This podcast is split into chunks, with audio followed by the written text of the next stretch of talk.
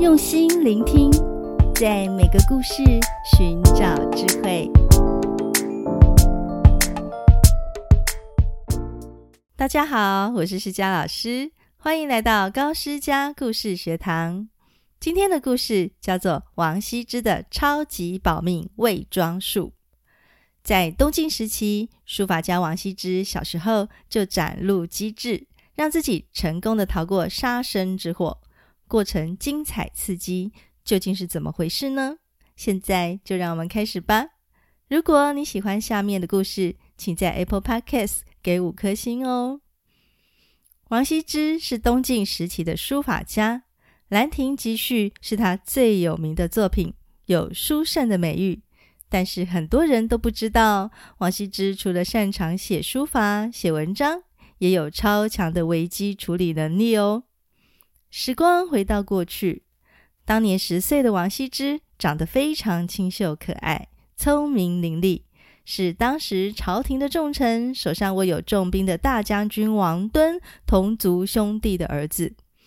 大将军王敦非常爱护小王羲之，经常把他带在身边，同进同出，有时候还会安排王羲之跟他一起吃饭，在帐中一起睡觉。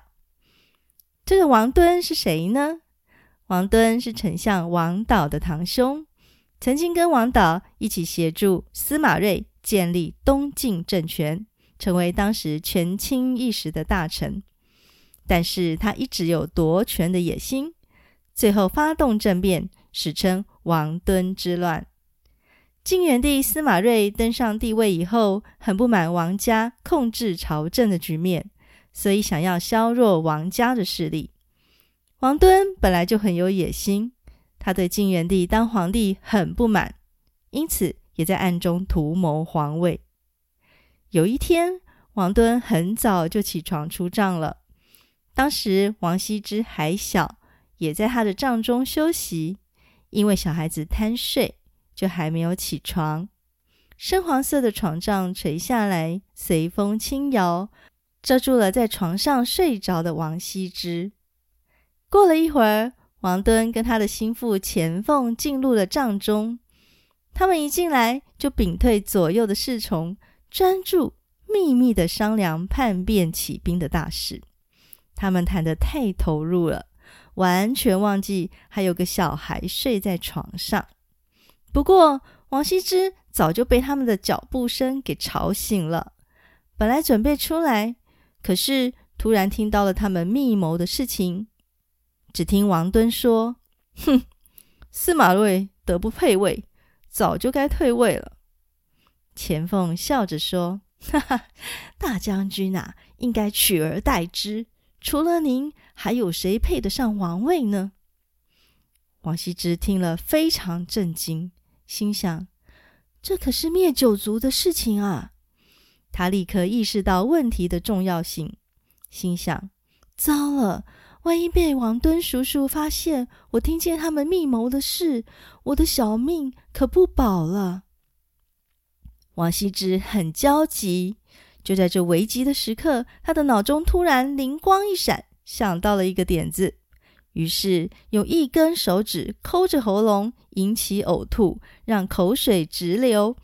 把自己的脸和被子都弄脏了，而且还假装睡得很熟的样子。他努力按耐住紧张的心情，让心跳和呼吸渐渐缓慢下来。这时候，从窗户吹进来的风将床帐掀开了一角，露出了王羲之的脚。王敦和钱凤正谈得起劲呢，突然瞥见王羲之的脚。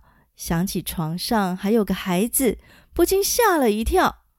王敦心想：如果这件事泄露出去，那可不得了。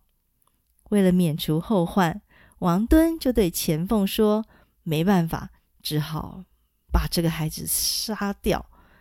尽管很可惜，但又有什么办法呢？只能怪他的命不好。”于是他们连忙把床帐掀开来，一看。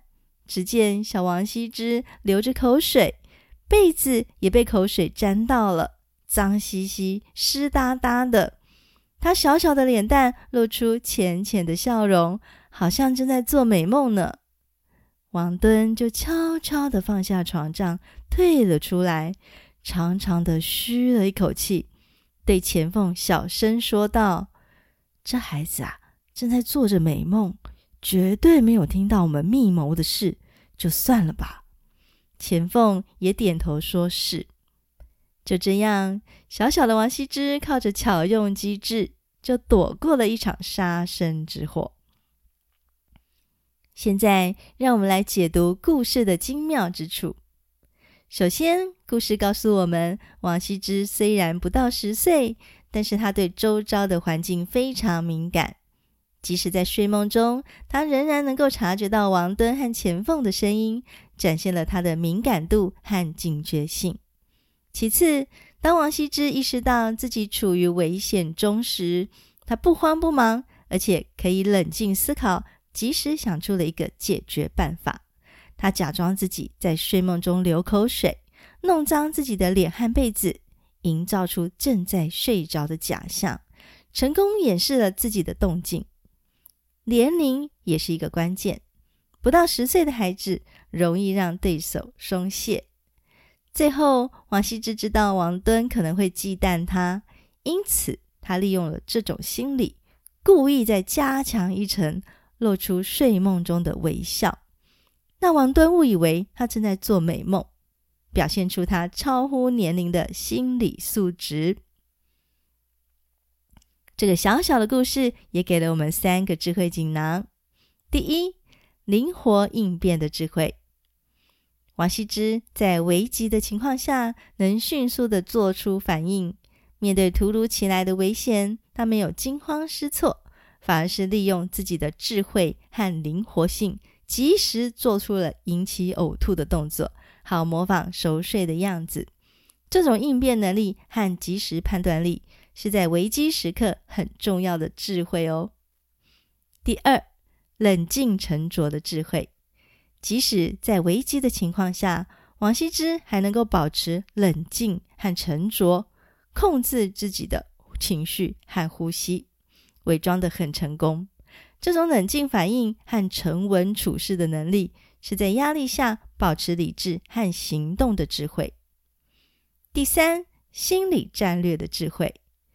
王羲之敏锐地观察到王敦和钱凤的对话内容。马上意识到问题的严重性，他不但察觉危机，还能洞察心理，最后成功的骗过了王敦和钱凤，展现他非凡的心理战略。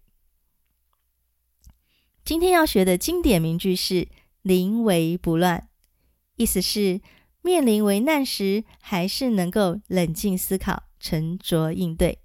就像王羲之为了避免杀身之祸。冷静地演了一场戏，比如说，那个新来的阿凯哦，为人沉稳，临危不乱，颇有大将之风哦。